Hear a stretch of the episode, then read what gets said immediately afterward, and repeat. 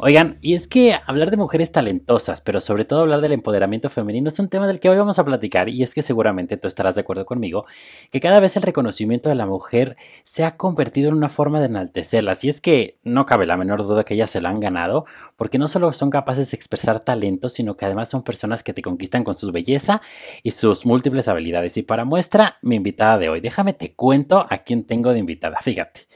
Me llena mucha me llena mucho de emoción, fíjate, hasta me trabo de la emoción que tengo porque poder platicar con una mujer digna de admiración. Ella, fíjate, es parte del Ballet Folclórico de México de Amalia Hernández. Nomás para que se vayan dando una idea y le vayan tanteando el agua a los tamales. Además es trabajadora, baila, bueno, es maestra y hasta hace unas chamarras mexicanas para vender. Bueno, es Godín y todo, todo, todo. No hace falta que venda mole los domingos. Así que, sin más, yo le quiero dar la bienvenida a mi querida Esmelindrina, o mejor conocida como Esmeralda Hernández. ¿Cómo estás, Esme? Bienvenida, qué gusto tenerte. Hola, hermoso, muy bien. Estoy súper contenta de estar aquí contigo. Hombre, yo estoy mucho más, yo estoy mucho más contento de que nos acompañes hoy. Vamos a empezar por el principio.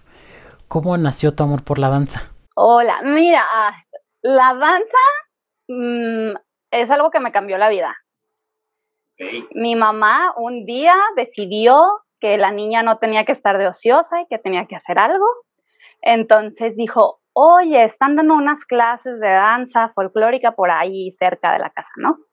Entonces ella junto con una vecina nos llevaron a mí y a, y a la hijita de la vecina nos llevaron a la clase. Y pues así como, como prueba para ver si nos gustaba, si, ah, para ver qué tal, ¿no? Entonces yo me acuerdo que yo llego a mi primera clase de danza, o sea, yo sabía nada, yo tenía siete años. Y fue así como una revelación fun, ¿no? Así como, ¿qué es esto? O sea, ¿qué es esta maravilla? Yo recuerdo mi primer día de, de, de clase, mi primer día de acercamiento con la danza fue directamente con la danza folclórica y fue así como, yo quiero hacer esto. Y a mi mamá, ¿quieres venir a las clases? Sí, sí quiero venir, ¿no? Y así, o sea, así fue como nació mi amor por la danza, específicamente por la danza folclórica. Yo toda mi vida he hecho danza folclórica, entonces me gusta, me gusta mucho. Oye, pero ¿cuántos años tenías? O sea, estabas chiquitita. Tenía, tenía siete años, acababa de cumplir siete años cuando, cuando esto pasó. Oye, ¿y tú a esa edad ya habías visto antes bailes eh, tradicionales? Mm, yo creo que los había visto, yo creo que no. Pienso que yo los hubiera recordado. O probablemente porque la verdad no, no tengo otro recuerdo de haber visto un baile tradicional antes de eso. La verdad es que sí, mi recuerdo es, o sea, fue mi primer clase. Oye, ¿qué, es que no me puedo imaginar la emoción que sentiste. Cuéntanos un poquito más. Pasó, pasó el tiempo y dijiste de aquí, de aquí, de aquí, de aquí, de aquí, y no soltaste la danza. No, nunca, no, y espero no soltarla, ni que me suelte, ¿no? Pero sí, fue padrísimo. En ese grupo era un grupo amateur completamente, o sea, eran niñas y adolescentes que iban a, a hacer ejercicio, a pasar sus ratos libres y así. Claro, las típicas clases de las tardes que los meten los papás, que nos van a la natación, que al karate, que, a la danza. Exacto, exacto. Pero yo tenía un maestro que era muy apasionado y le gustaba mucho lo que hacía, entonces eso lo transmitía a, los a los alumnos y nos transmitía eso, siempre nos contaba y nos, nos explicaba los bailes, ¿no? De dónde venían, de las regiones y de cierta manera pues te va como envolviendo. Entonces yo me acuerdo que yo bailé en ese grupo 10 años 10 años bailé en ese grupo, ajá. Y pues obviamente yo, o sea, crecí, yo pasé mi adolescencia y prácticamente ya en mi juventud dejé de bailar en ese grupo y en realidad fue como que el maestro dejó de dar clases por otras situaciones y, se, digamos, se pausó la vida de ese grupo. Entonces, por cuestiones de la vida, un ex compañero mío después me, invitó, o sea, un, compañero que había bailado conmigo en ese grupo, estaba en un grupo que era mucho más profesional y me dice, Esme, ya no estás bailando, yo me lo encontré en la prepa, cuando entramos a la prepa, así fue como el reencuentro y me dice, ¿ya no bailas? Le dije, no, pues es que acaba de pasar esto, entonces así. Y me dice, oye, yo estoy en un grupo padrísimo, es mucho más profesional, tenemos unos maestros increíbles, deberías de venir. O sea, me invitó, ¿no? Entonces ya yo fui, hablé con el director y me dijo, ¿ya has bailado antes? Y yo, pues sí, no sé qué. bueno, pues puedes venir. Igual, ese es un grupo que, en el que yo duré 10 años. Otros, o sea, la muchacha, o sea, de carrera larga. Sí, y yo, yo la verdad es que, mi, o sea, mi mamá me decía desde que yo tenía 12, ¿no? Es que ya vas a dejar de bailar para que te pongas a estudiar, ¿no? Como se debe. Siempre fui súper buen estudiante. Entonces yo le decía, no, mamá, o sea, el día que yo te dé una mala nota, entonces me sacas de mis clases, ¿no? Porque pues obviamente siempre hacíamos presentaciones, no solamente era como las clases, sino que hacíamos shows y todo, era la verdad. Padre, y que te vaya a ver tu familia al teatro, ¿no? Y el maquillarte y ponerte, bueno, ahorita nos cuentas de, eso. Y entonces entras a este nuevo grupo, y otros 10 años ahí. Pero este nuevo grupo, o sea, era como, es un grupo independiente, pero es como una compañía profesional. O sea, eh, mi maestro es súper profesional. Digamos que ese fue mi entrenamiento para entrar a, la danza profesionalmente, porque la disciplina eran súper estrictos, eh, nos preparaban en todos los ámbitos. O sea, yo en esa, en esa compañía tomé clases de todas las clases de danza que te puedas imaginar, con todo tipo de maestros, los mejores maestros de México de folclore, de jazz, de contemporáneo, maestros internacionales. Me dieron la oportunidad, por ejemplo, de ir a Argentina a aprender, a aprender tango, a Colombia a aprender, o sea, la verdad es que yo adquirí muchísimo conocimiento y aprendí muchísimo de, muchos maestros que, tuve la oportunidad de, de conocer en ese grupo. Oye, pero es que además la danza no es mucha gente piensa que es pararte y bailar y no, o sea, es mucho estudio porque es coordinación, es memoria, es es, condición física, es un buen de cosas que traen, que incluyen, ¿no? Sí, entonces en ese grupo nos preparaban, o sea, nos, a mí me prepararon para, para la vida, la vida de la danza profesional, digamos. O sea, era, es como yo siempre he dicho, un bailarín es como un atleta de alto rendimiento, claro. pero que hace arte, ¿no? Entonces, sí, o sea, es como, te, tienes que hacer todo lo que hace un atleta de alto rendimiento, pero aparte poniéndole un montón de sentimiento y de corazón, ¿no? Y, sin olvidar la sonrisa. siempre, siempre me, siempre me, me, chulean mi sonrisa. Uno de mis apodos en el ballet es Sonrix. Me dicen Sonrix. Ah, pues ya, ya sé por qué. Oye, y entonces sales de este grupo y cómo fue tu salto al ballet folclórico de México, que, o sea, no es cualquier, pues es el mejor, no hay, no hay más. Sí, fue súper padre. Yo tengo una amiga, ella es de Puebla, es poblana. ¿Y tú, tú eres de, aquí, de la Ciudad de México? No, yo soy de, yo soy de Guadalajara. ¿Ande usted, Tapatía? Sí, entonces esa, esta amiga se vino hace mucho tiempo a vivir a Guadalajara, entonces somos amigas hace mucho tiempo. Y sus papás y ella son súper fans del Ballet Folclórico de México. Entonces, ellos, ella me dice, siempre desde que yo estaba chiquita, mis papás me llevaban a ver el ballet folclórico de México. Y ella sabía que yo bailaba desde muy chica. Entonces ella me decía, es que tú tienes que bailar en ese ballet, siempre me decía. Tú naciste para bailar en ese ballet y es que tú tienes todo para bailar en ese ballet. Y siempre me lo decía, pero yo lo tomaba como, pues como a lo mejor un halago o así, pero nunca lo, nunca lo pensé realmente de decir, ah, pues puedo hacerlo, ¿no? La verdad es que, y en algún momento el ballet convoca audiciones eh, en diferentes puntos de la, de la, ciudad, de diferentes ciudades, ¿no? En Monterrey, en Aguascalientes. Y cuando lanzan la, la, audición aquí en Guadalajara, el ballet iba a venir a Guadalajara y iban a hacer audiciones, ¿no? Entonces ella me dice, tienes que ir, o sea, es que tienes que ir. Y yo dije, bueno, pues ¿por qué no? Puedo hacer la audición, ¿no? O sea, me aviento a ver qué pasa, también como una manera de medirme, de decir, bueno, a ver el nivel, el nivel de danza en Guadalajara cómo está. ¿Y eso hace cuánto fue? Hace seis años. Ok. Hace seis años, exactamente, porque fue en marzo, entonces hace seis años. Entonces, me inscribo, hago toda la inscripción, hago toda, y yo no le había dicho a mi maestro, ¿no? Nada, o sea, yo hice todo todo mi trámite y todo. Pero pues obviamente yo le tengo a mi maestro, es mi amigo, aparte de ser mi maestro, como mucha confianza y siempre he sido muy leal con él. Entonces yo hablo con él y le digo, oye, tengo la inquietud de hacer una audición para ese ballet. Entonces le digo, obviamente yo te pido permiso, que en realidad si no me daba permiso de todos modos la iba a hacer, ¿no? Pero pero obviamente a manera de, darle el reconocimiento de mi maestro que ha sido toda la vida, le digo, oye, pues dame permiso de ir a hacer esta audición, pues para ver, para medirme. Y él me dijo una cosa súper padre. Me dice, no quisiera que fueras a hacer la audición porque te vas a quedar. ¡Wow! Hasta, hasta la piel se me pone chinita. Sí, no, mira, hasta a mí mis ojitos se me hacen así porque él me dice, Esme me dice, no quisiera que hicieras esa audición porque yo sé que te vas a quedar.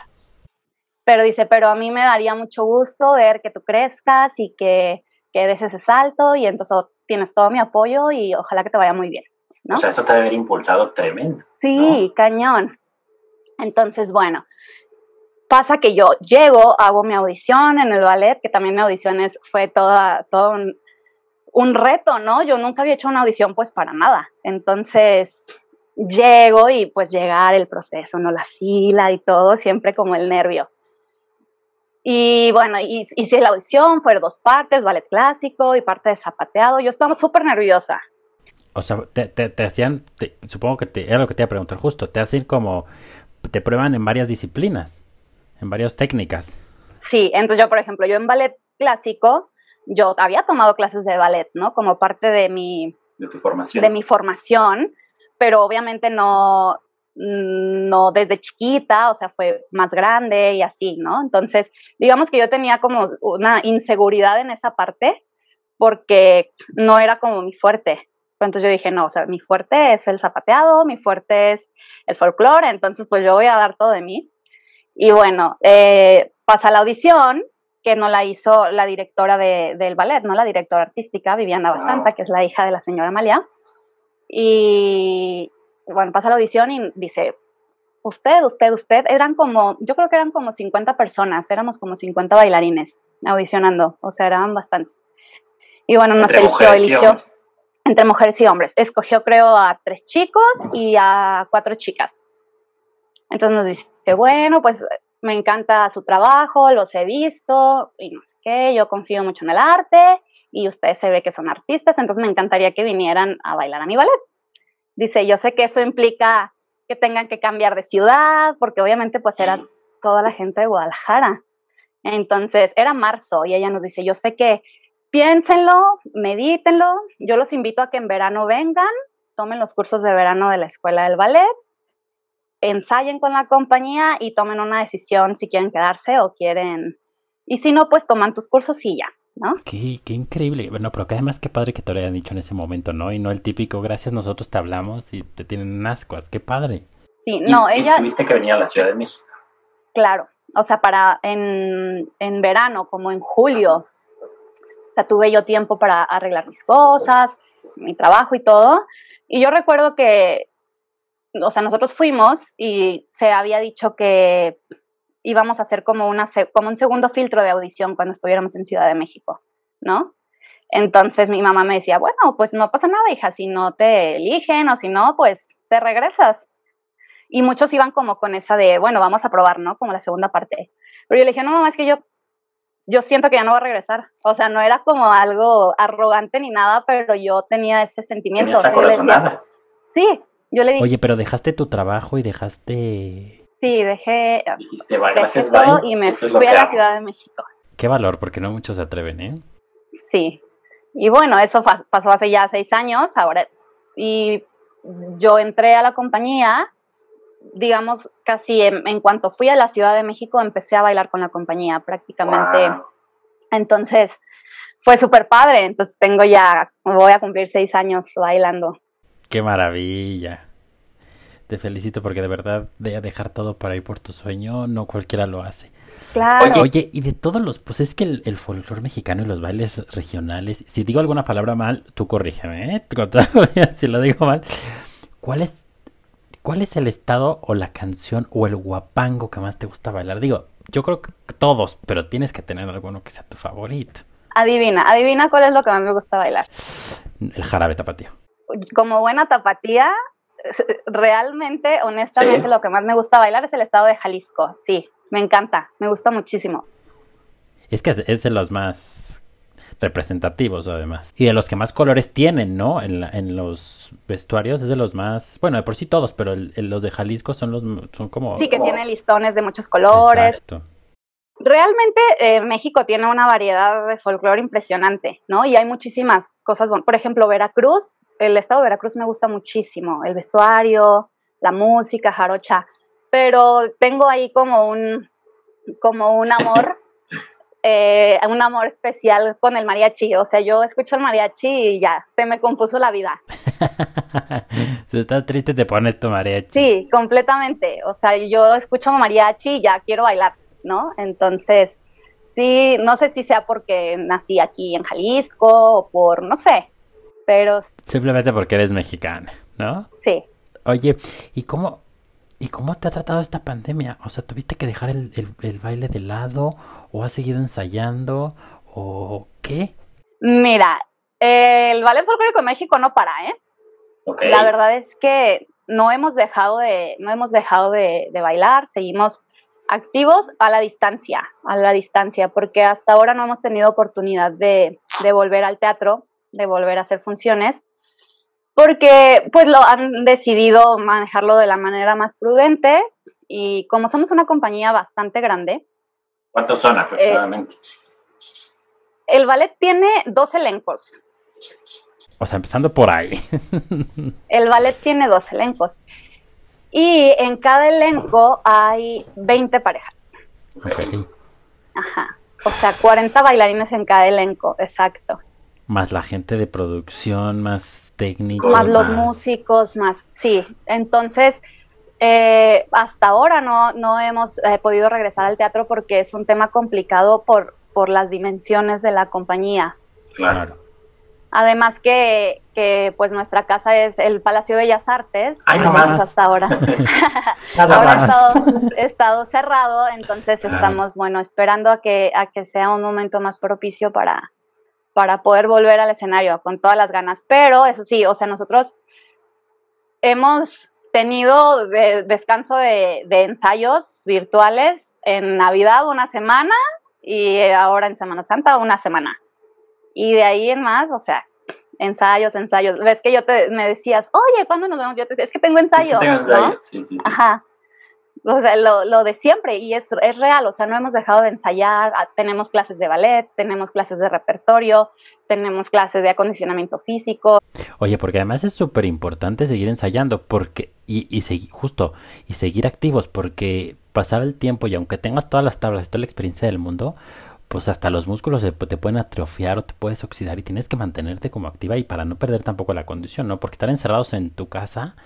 Sí, está difícil y la verdad es que, ah, o sea, aunque seguimos como en activos y tratando de hacer lo mejor posible, siempre se siente la diferencia, ¿no? De estar en un espacio, de no estar a lo mejor también como la energía de tus compañeros en la clase y así. Pero los que se echan en los bailes, que uh, sí, claro. Dicen que no hay escenario grande ni escenario chiquito, pero ¿qué sentiste la primera vez que te paraste en el Palacio de Bellas Artes a bailar?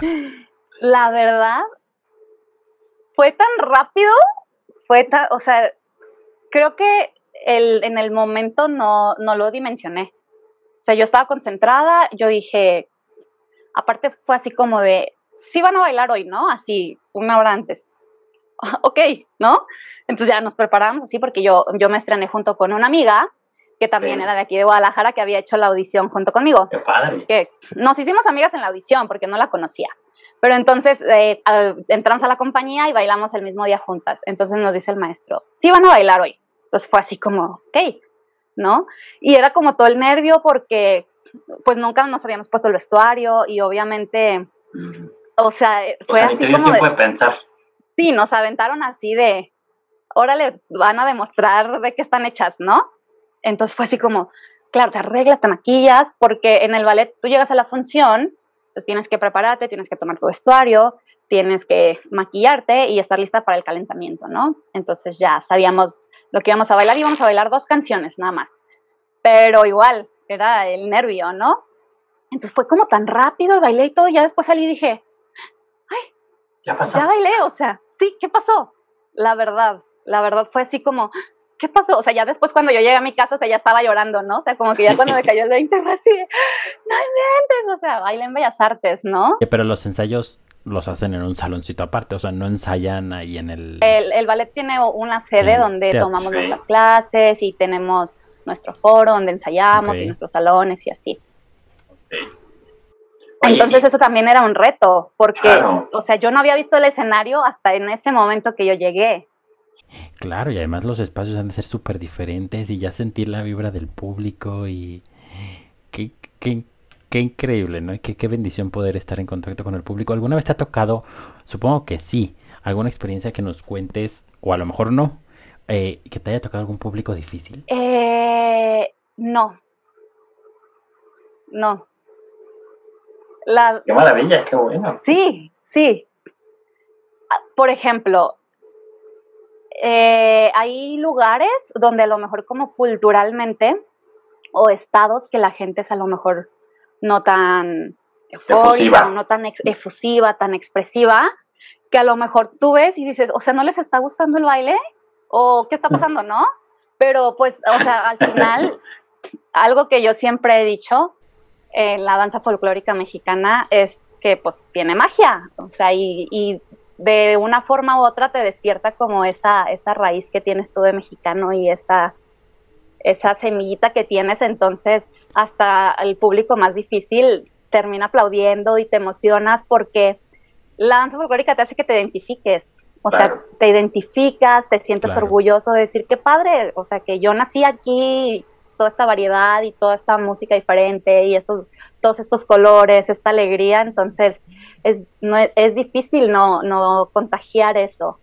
hablando, desde mi lado de, desde mi lado como público, el salir de ver una presentación así ahí, hasta sales con una energía de wow, o sea, de verdad. De que quiero gritar viva México. Ajá, exacto, de que quiero presumírselo a todo el mundo y que quiero que todo el mundo conozca esto. Oye, ¿te ha tocado ir, ir representando a México a algún otro país? Sí, sí, en el ballet en el que estuve, en el que estuve antes, que se llama Teocali, vayan a seguirlo porque suben un montón de material súper padre. Ballet Teocali de Zapopan. Eh, bailan increíble. Eh, tuve la oportunidad de ir a muchas, a muchas giras. Yo creo que en Teocali, en los 10 años que estuve, hice como unas 14 o 15 giras. Wow. Sí, es, era un ballet que viajaba mucho. Viajábamos mucho. O sea, aparte de, de para hacer un, un ballet independiente, nosotros trabajamos muchísimo para poder hacer es porque obviamente no teníamos presupuesto, entonces trabajábamos y nos inventamos cualquier cosa para poder ir, a diferentes festivales y a giras y eso.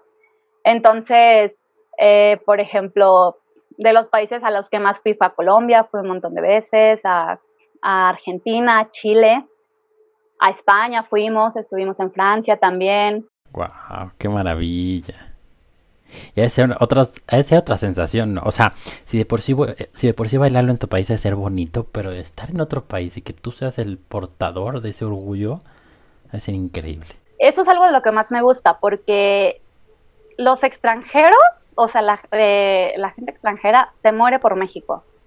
O sea, yo no hay, no hay un lugar al que yo haya ido que la gente no dice, ¿mexicana?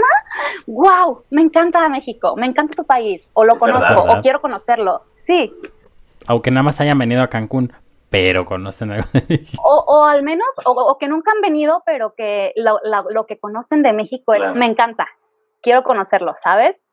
Y obviamente el, la danza folclórica, o sea, ir como mexicana a cualquier parte es padre, pero representando la danza folclórica es como, como esto, es la esencia, ¿no? Es, o sea, y yo, y yo lo vengo representando, entonces es como que te hace sentir siempre ese, ese orgullo y es súper, súper enriquecedor. Qué bonito, el pelómetro a todo lo que da. Oye, vamos a entrar a una sección del podcast que se llama Las joyas del duque.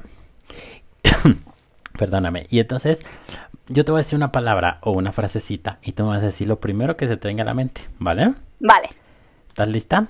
Sí. Arrancamos y dice...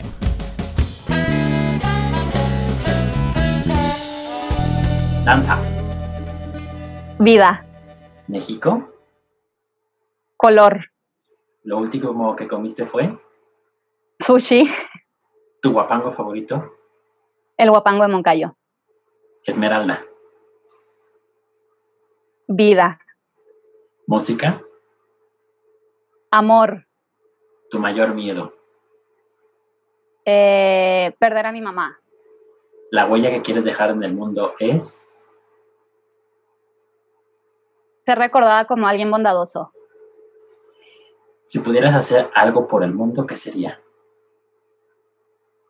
Despertar la conciencia de la gente. Si mañana ya no existiera pandemia y parecería como un sueño, ¿qué sería lo primero que harías? Bailar.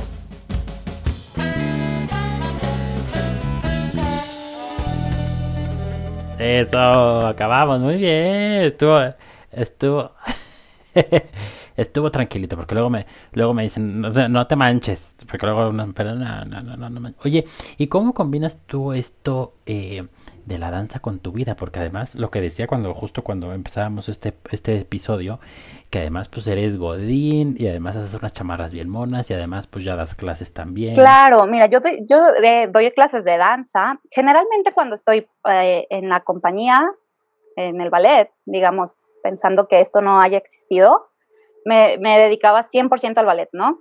O sea, no tenía otro empleo más que ese.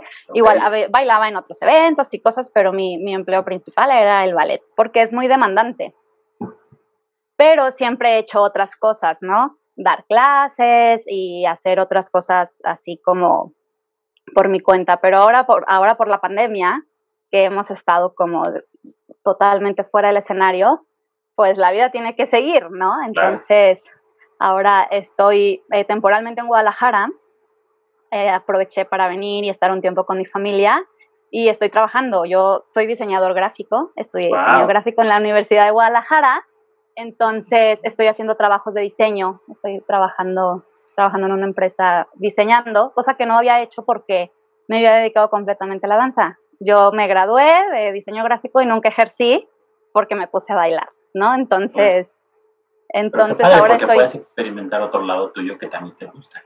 Sí, claro que también me gusta. Obviamente mi carrera siempre me gustó en buena, entonces estoy, digamos que la pandemia me, me hizo estar experimentando esa parte ahora. Oye, además el, el, que te hayas preparado, el que hayas dedicado, bueno, el que estés dedicando tantos años tu vida al baile, pues debe ser una mujer disciplinada no solo en el baile, sino yo creo que esa disciplina la has llevado a otras áreas de tu vida, ¿no? Sí, claro, totalmente, totalmente. Yo cuando digo que la danza me cambió la vida es definitivamente por eso, porque yo tengo, un, o sea, una visión de las cosas que sinceramente, o sea, haciendo un análisis, yo creo que si yo no bailara, no, no tendría.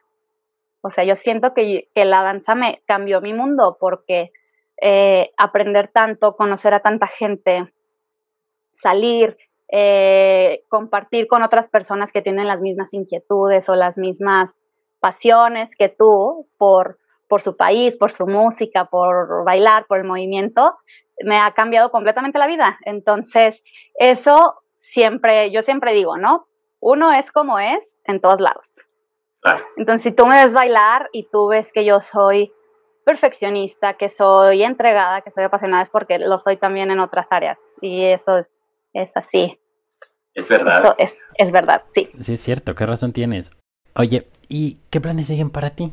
Porque pues ya se empieza a ver un poquito, por lo menos, la, la luz al final del túnel de esta pandemia que a todos nos tiene vueltos locos, pero ya se ve la luz ahí al final. Entonces, ¿qué planes siguen para ti? Eh, nosotros ya nos estamos preparando eh, tenemos ya fechas tentativas de regreso. Tentativas. Esperemos que todo siga fluyendo. ¿Para qué mesa? ¿Para qué mesa? Claro, yo creo que por ahí en junio, en julio. Ok. Entonces, eventualmente vamos a ir regresando a la presencialidad, ¿no? Tenemos obviamente que diseñar un plan para volver a los ensayos de manera segura, volver al teatro de manera segura y vamos, estamos trabajando en el ballet como te digo, el ballet no para, entonces estamos todo el tiempo trabajando, armando todo eso para, para poder tener, digamos, un regreso seguro y que parece que ya empieza a verse la luz. Entonces, yo creo que como a mitad de año vamos a poder estar por ahí, volviendo a la presencialidad, a sentir el calorcito del público, ¿no? Qué maravilla. Y volverte a poner los vestuarios, el maquillaje, porque además es súper completo el maquillaje. ¿Cuánto tiempo te tardas para, para, para estar lista? Eh, yo me, tardo más peinándome que maquillándome. Ok. Yo para la peinada sí soy un poquito más lenta porque es súper importante. Nosotros usamos unos tocados súper grandes y pesados. Entonces, como nuestros cambios son tan rápidos, eh, no puede haber un pelo de fuera y no puedes tener oportunidad a que se te vaya a caer algo. Entonces, a mí si algo me estresa y me tardo, es en la peinada, ¿no? Sí. Más vale, más vale. Sí, pero yo creo que si me doy prisa, o sea, si es en un momento en el que digo, ok, me voy a concentrar y me arreglo, puedo estar lista en 20 minutos. Eh, peinándome y sí, de verdad. Peinándome y ya haciéndolo, ya, hasta con los ojos cerrados. Sí, no, yo, la maquillada sí soy súper express. De hecho, eh, muchas de mis compañeras me dicen, es que ¿cómo puedes maquillarte tan rápido? O ¿cómo puedes estar tan tranquila, no? O sea, es primera llamada y yo apenas empezándome a maquillar, ¿no? Y las otras así de, ya me estresas, apúrate. Yo ahorita voy a estar, ¿no? Rápido. Entonces, ¿qué pasa? Que yo me maquillo desde que yo bailaba, desde que era muy chiquita. Mi mamá me maquillaba en mis primeras presentaciones pero ya después yo recuerdo que yo tenía a lo mejor 10 años y yo ya me arreglaba sola para bailar y me maquillaba. Obviamente no me maquillaba igual que me maquillo ahora, ¿verdad? Claro. Sí, cuando era niña, pues obviamente, pero toda la vida he tenido, digamos, esa práctica y funciones y todo, entonces sí pasa que las funciones en el ballet son recurrentes, o sea, antes de la pandemia hacíamos tres funciones a la semana, así, así de ley. Sí o sí. Y más, si salían otras, eh, igual, pero sí o sí en Bellas Artes tres funciones en la semana. Entonces, prácticamente ya lo haces así súper rápido. En automático. Sí, casi. Sí. Oye, pues te quiero agradecer enormemente que hayas platicado con nosotros, que nos hayas abierto este espacio, unos minutitos para conocerte, para platicar de ti. Qué orgullo poder platicar contigo, de verdad. Me emociona esta plática. Y por favor recuérdanos tus redes sociales para que la gente que te esté escuchando y que nos esté escuchando te siga, para que estemos en el pendiente de cuando sea el regreso, estar ahí en primera fila. Súper, claro que sí. Bueno, yo soy Esmeralda Hernández. Me pueden encontrar en el Instagram como eh, arroba esmelindrina y también tengo una página en Facebook que se llama Crónicas de una bailarina. Por ahí les cuento ahí todas las hazañas, donde, qué hago cuando estamos bailando, cuando estamos ensayando y pongo ahí cosas súper divertidas. Entonces, pues por allá los espero, los espero para que podamos platicar, si tienen alguna duda, si quieren saber más de, de lo poquito que, que he aprendido en este mundo inmenso de la danza. Ahí, con muchísimo gusto compartimos. Pues ahí está, ya lo tienen, oigan, no hay pretexto. Oigan, y cuando volvamos vayan a vernos.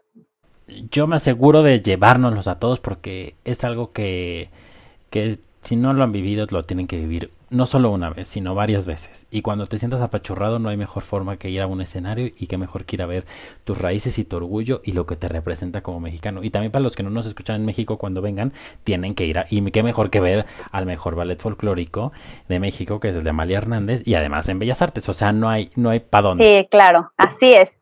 Entonces, pues bueno, nosotros estamos esperando, felices esperando el regreso echándole todas las ganas para poder regresar con todo.